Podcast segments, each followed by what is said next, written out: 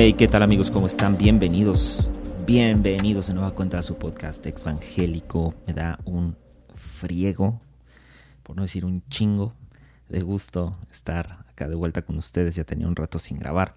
Adelanté algunos episodios para poder cubrir algunas actividades. Eh, espero que hayan, hayan disfrutado de estos seis episodios, tres con las Valientemente Podcast. Me encantó esa conversación, de verdad, joyita. Eh, y este eh, último, últimos más bien tres episodios con eh, David López, el místico más práctico. también unos episodios, chulada de episodios a, quien, a quienes, tanto a Sin, Maggie como a David, les mando un respetazo. De verdad, les admiro mucho, son grandes amigos. Tuve además la oportunidad de convivir un fin de semana con Sin y Maggie la pasamos muy bien, de verdad. Me encantó poder pasar tiempo. Me, hubiera gustado pasar más tiempo con, con, todos los que estábamos ahí en ese lugar. Pero eh, ya de vuelta, grabando a las actividades normales, eh, eh, con, la añoranza, pero esto, esto sigue y tiene que seguir y hay cosas que entregar. Bien, ah, dicho lo anterior, vamos a darle ya, una frase costumbre de este podcast, vamos a darle. Santo Tomás de Aquino decía que del mismo modo que es mejor iluminar que solamente brillar.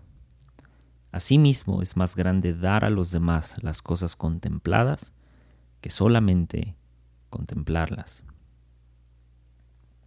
Santo Tomás de Aquino lo que quiso decir con esto es que, de alguna manera, es mucho más grande o mucho mejor darle a las personas el conocimiento que adquirimos que únicamente las personas nos admiren por nuestro conocimiento. Porque el conocimiento que adquirimos trae una responsabilidad que se tiene que ver reflejada en la manera en cómo nos aproximamos al resto de la sociedad o cómo percibimos al resto de la sociedad. Y aquí, justo con esto, tengo un problema con, no con los cristianos en sí, sino con dos grupos que han ostentado o han creído ser dueños del monopolio de Dios. Y no, no me refiero solamente a los fundamentalistas, sino también a aquellos que nos decimos progres que creemos que poseemos el monopolio de la razón y no es así. Y mira, estoy diciendo esto porque en estos últimos días me ha tocado ver, ver y saber algunos testimonios de cómo la deconstrucción o de alguna manera lo progresista está haciendo mucho daño en sectores donde no debería de hacerlo y me estoy dando cuenta por qué es. Y es muy fuerte, pues muy triste, pero es... Pero... Ah, pues qué mejor que hablar de estas cosas, porque eh, a uno que le gusta ver el mundo arder, pues este es un tema muy bueno para ver dos sectores que se oponen entre sí, tal vez ardiendo entre sí. Entonces, ah, y a ver, y es que o sea, la fe no es un asunto estático, ¿sabes? O sea, la fe tiene distintas caras, tiene distintos matices, tiene distintas formas. E incluso la fe está puesta en distintos dioses que pertenecen además a distintas culturas y, culturas en distintos tiempos, en distintos espacios, en distintos contextos, que además obedece a diversas expresiones y que además atiende o pertenece a diversos dogmas.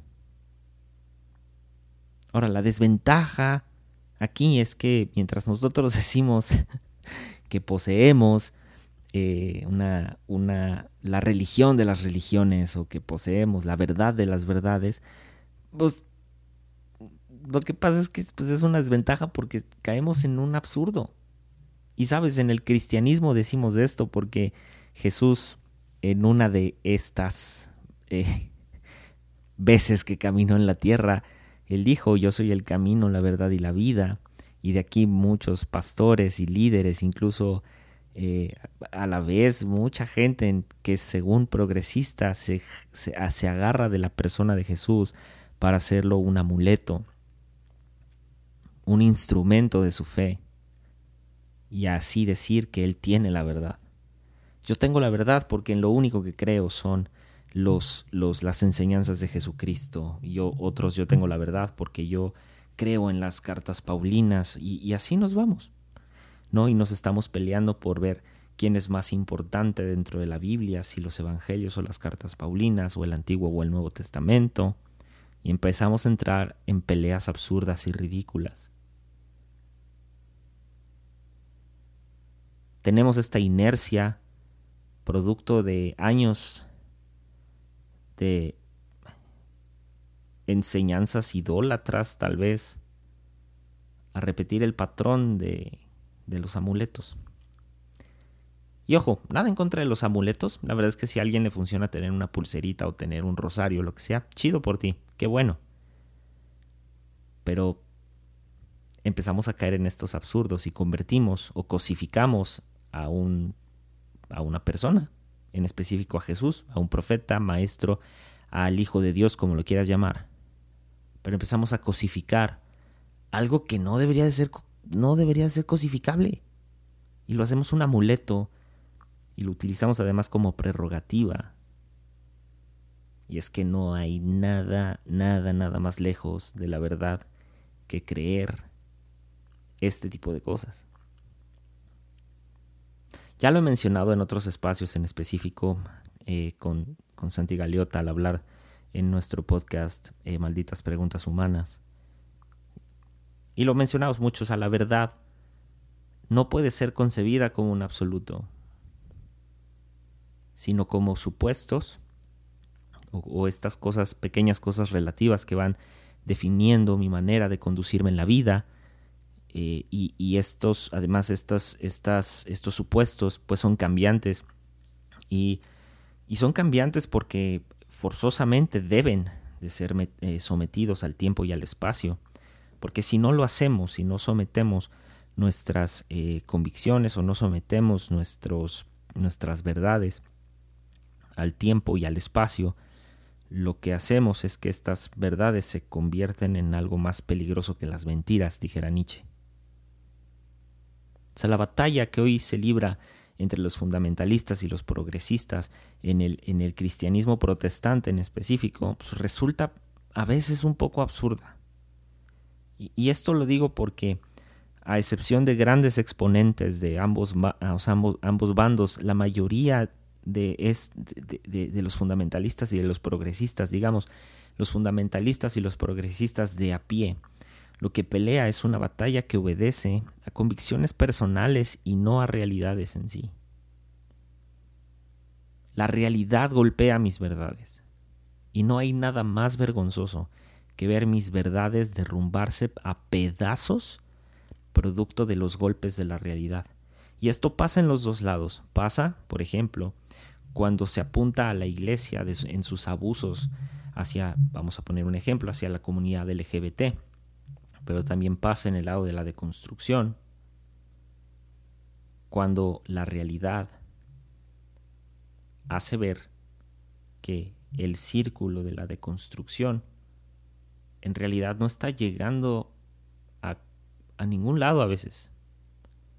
O en su defecto, podría parecer que está logrando cambios, por ejemplo, en la inclusión de la comunidad LGBT o en la inclusión de otros grupos. Pero en realidad está apuntando hacia un lugar distinto nada más. Está llevando la gracia y el mensaje de Jesús a un lugar donde pues los fundamentalistas no podrían llegar, ¿sabes? Y no quiero minimizar la labor de ambas partes, creo que la labor de, todos los sectores de la iglesia es, es, una labor grande. Pero, ¿sabes? Mientras la realidad siga golpeando la puerta de cualquier dogma o de cualquier creencia, de cualquier convicción, deberíamos incluso de sentirnos hasta mal porque quiere decir que lo que estamos creyendo, de lo que estamos disertando, no sirve de nada. Estamos disertando en base a la nada. Y, curiosamente uno de mis profesores, y, va a sonar gacho, pero uno de, uno de, mis profesores estudiando los el breve tiempo que estuve estudiando teología, uno de ellos decía eh, que a veces la teología, eh, que responde muchas veces a los cuestionamientos de la filosofía, cae en el mismo sesgo de, o en, o en la misma premisa de es una disertación de la nada, porque disertamos algo que no es tangible. En filosofía se diserta el pensamiento, en la teología se diserta a Dios, los orígenes de Dios, las religiones. Y eso no es tan tangible que digamos. Mientras, mientras la idea romántica de la deconstrucción del cristianismo eh, propone una liberación del pensamiento a través del pensamiento posmoderno, por su parte la idea romántica del fundamentalismo propone retomar los valores cristianos eh, del puritanismo para el correcto seguimiento de la sana doctrina, mientras esta pelea ocurre afuera, afuera de esta pelea, hay personas teniendo graves problemas en áreas que la iglesia debería estar atendiendo. O por lo menos áreas donde la iglesia mínimo podría ser empática y ser parte. Pero no, la iglesia decide perder el tiempo, por ejemplo, en sermones absurdos, cuestionando o poniendo en duda si es permitido bailar o no bailar en una boda. 45 minutos desperdiciados en algo que que no salva a nadie, que no ayuda a nadie. Pero por otro lado, del lado de los progresistas, 45 minutos desperdiciados en un sermón sobre cómo llegar de la cima de la montaña a la cima de la montaña e ir de victoria en victoria. Mientras la idea romántica de la deconstrucción propone liberarnos de las cargas del juicio, la liturgia y la exclusividad, el monopolio de Dios. Por su parte, la idea romántica del fundamentalismo propone el bienestar con Dios a través de la santidad y el seguimiento a cabalidad del dogma cristiano. Mientras afuera de esta pelea hay gente, hay personas que no entienden un carajo de lo que estamos diciendo. Y lo único que están buscando es un lugar donde hallar paz.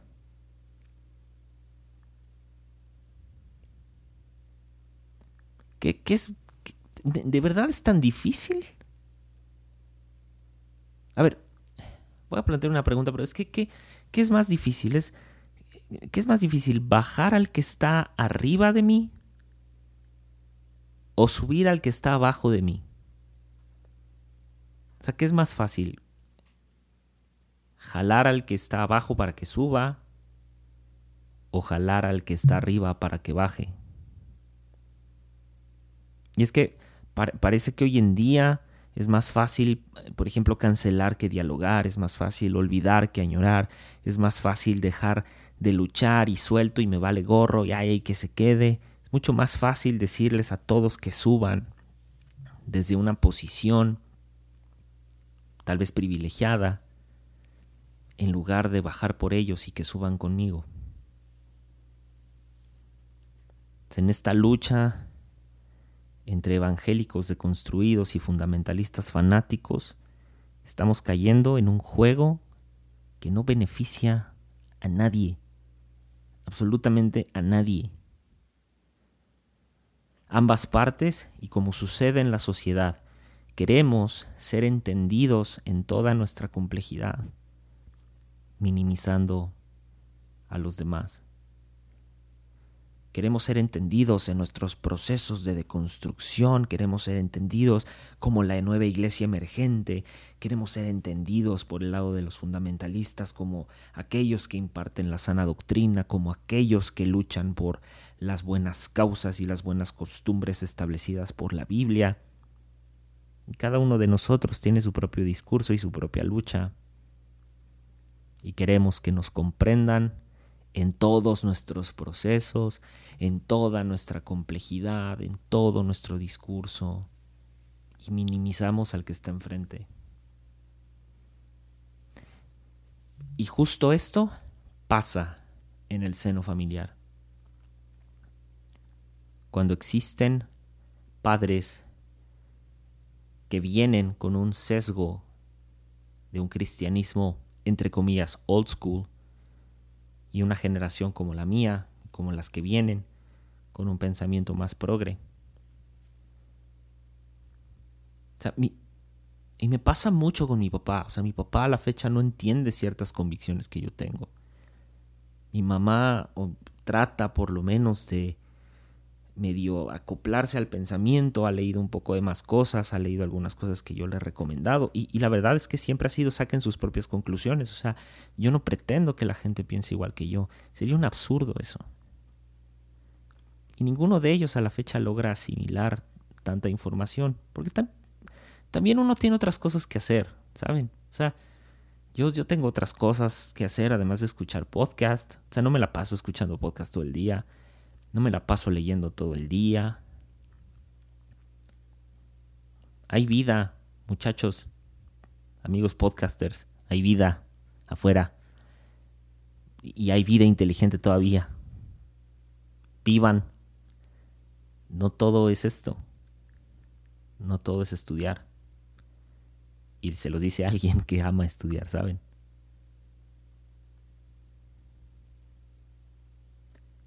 Ah... ¿Sabes? Los, los...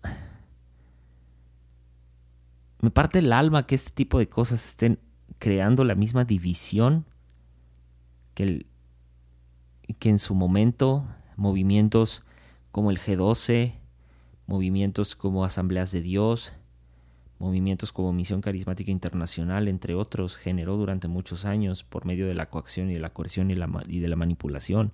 O sea, me preocupa que hay familias dividiéndose producto de los mensajes de deconstrucción. Y, y, no nada, o sea, en sí nada en contra de la deconstrucción, pero la radicalización de la deconstrucción es lo que me está preocupando, porque, y se los dije desde un principio de este, de, este podcast, la deconstrucción se va a convertir en, en el nuevo mensaje relevante de muchos cristianos, porque es lo único que tienen para dar.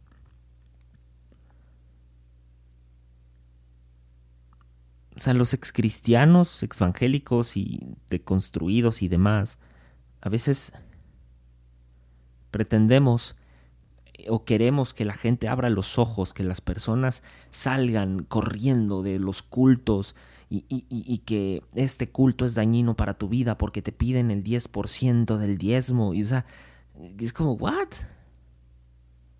Y somos bien poco empáticos cuando decimos estas cosas porque hay mucha gente que a través de este culto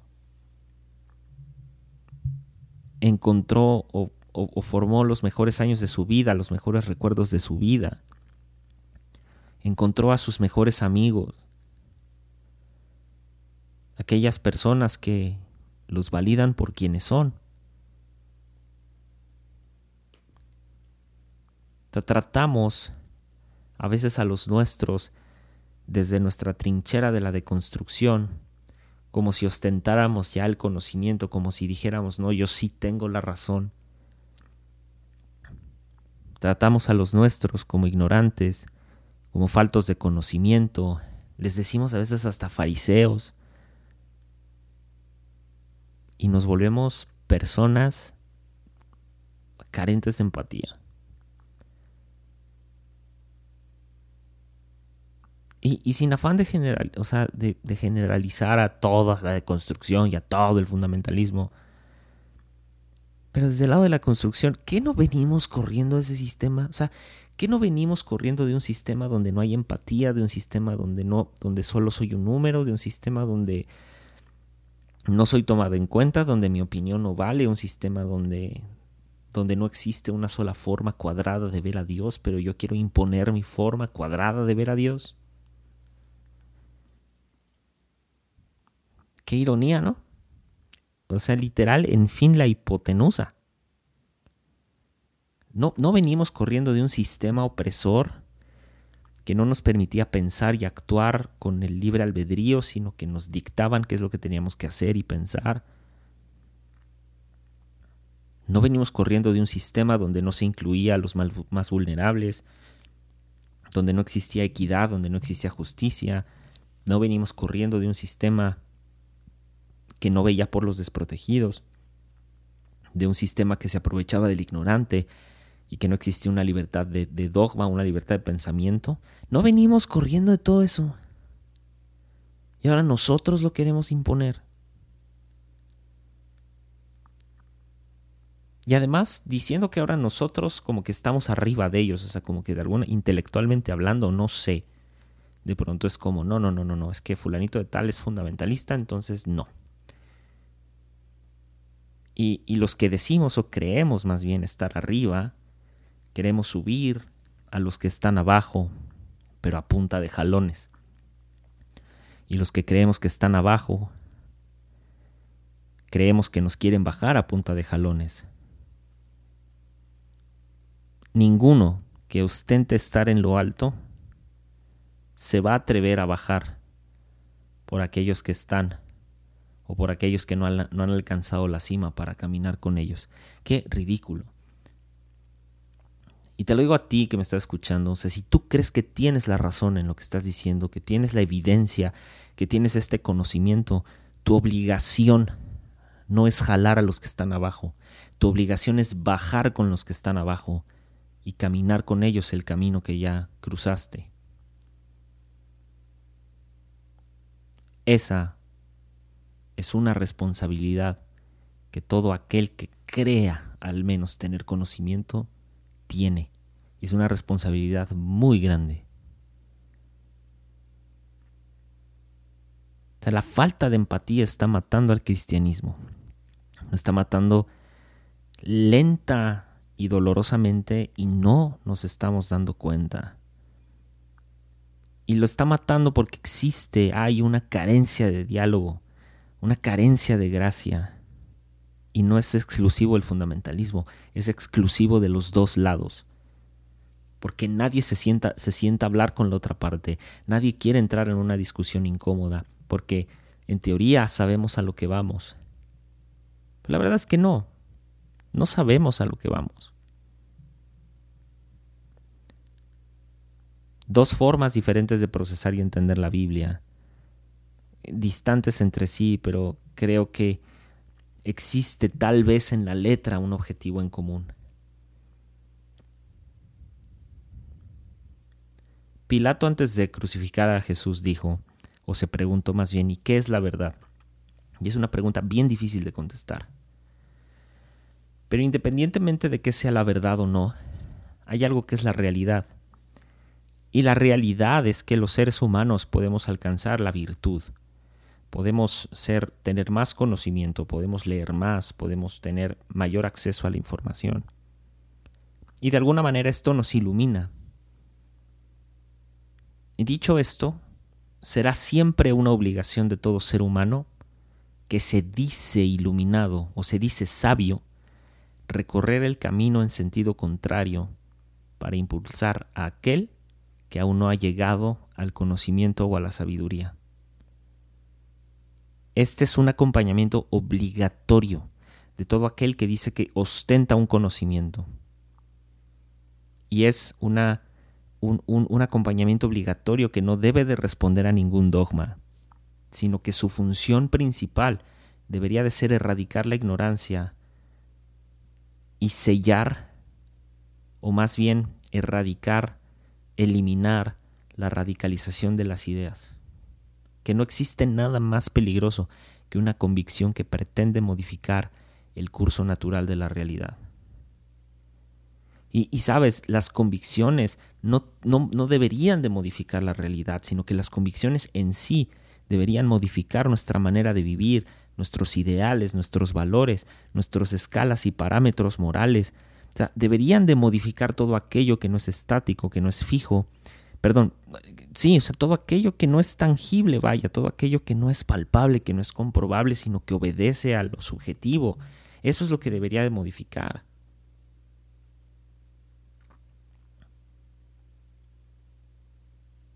Pero sin embargo, somos súper buenos en imponer nuestras ideas. Somos súper buenos en radicalizar incluso nuestras ideas. Y no existe diálogo. Y eso todavía es más triste, ¿sabes? Porque, insisto, nos volvemos todos faltos de empatía y comenzamos a ser gente bien odiosa. O sea, a veces los, los, los, cristianos en deconstrucción, lejos de querer salirnos con la nuestra, porque la verdad es que no es así, pero en esta intención de querer eh, a lo mejor transformar, transformar, el mundo, de pensar que a lo mejor la, la creencia que tenemos nosotros ahora obedece a nuevos momentos, a nuevos tiempos, queremos imponerla y queremos que aquellas personas que tienen 70, 80 años nos entiendan. Y eso no va a pasar porque no hemos tenido la paciencia, ni el amor, ni la gracia, ni la empatía de sentarnos a hablar con ellos y preguntarles, hey, ¿por qué te molesta esto? Ni siquiera les explicamos, simplemente queremos que nos entiendan.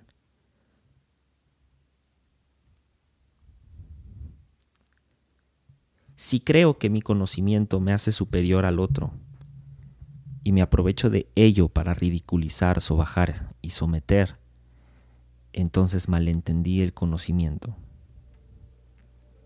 Pero si uso el conocimiento para instruir, dirigir, clarificar, liberar y provocar cuestionamientos, entonces, entonces entendí el principio de la sabiduría. Bien amigos, esto, esto ha sido todo por hoy. Y nos vemos en la que viene. Chao.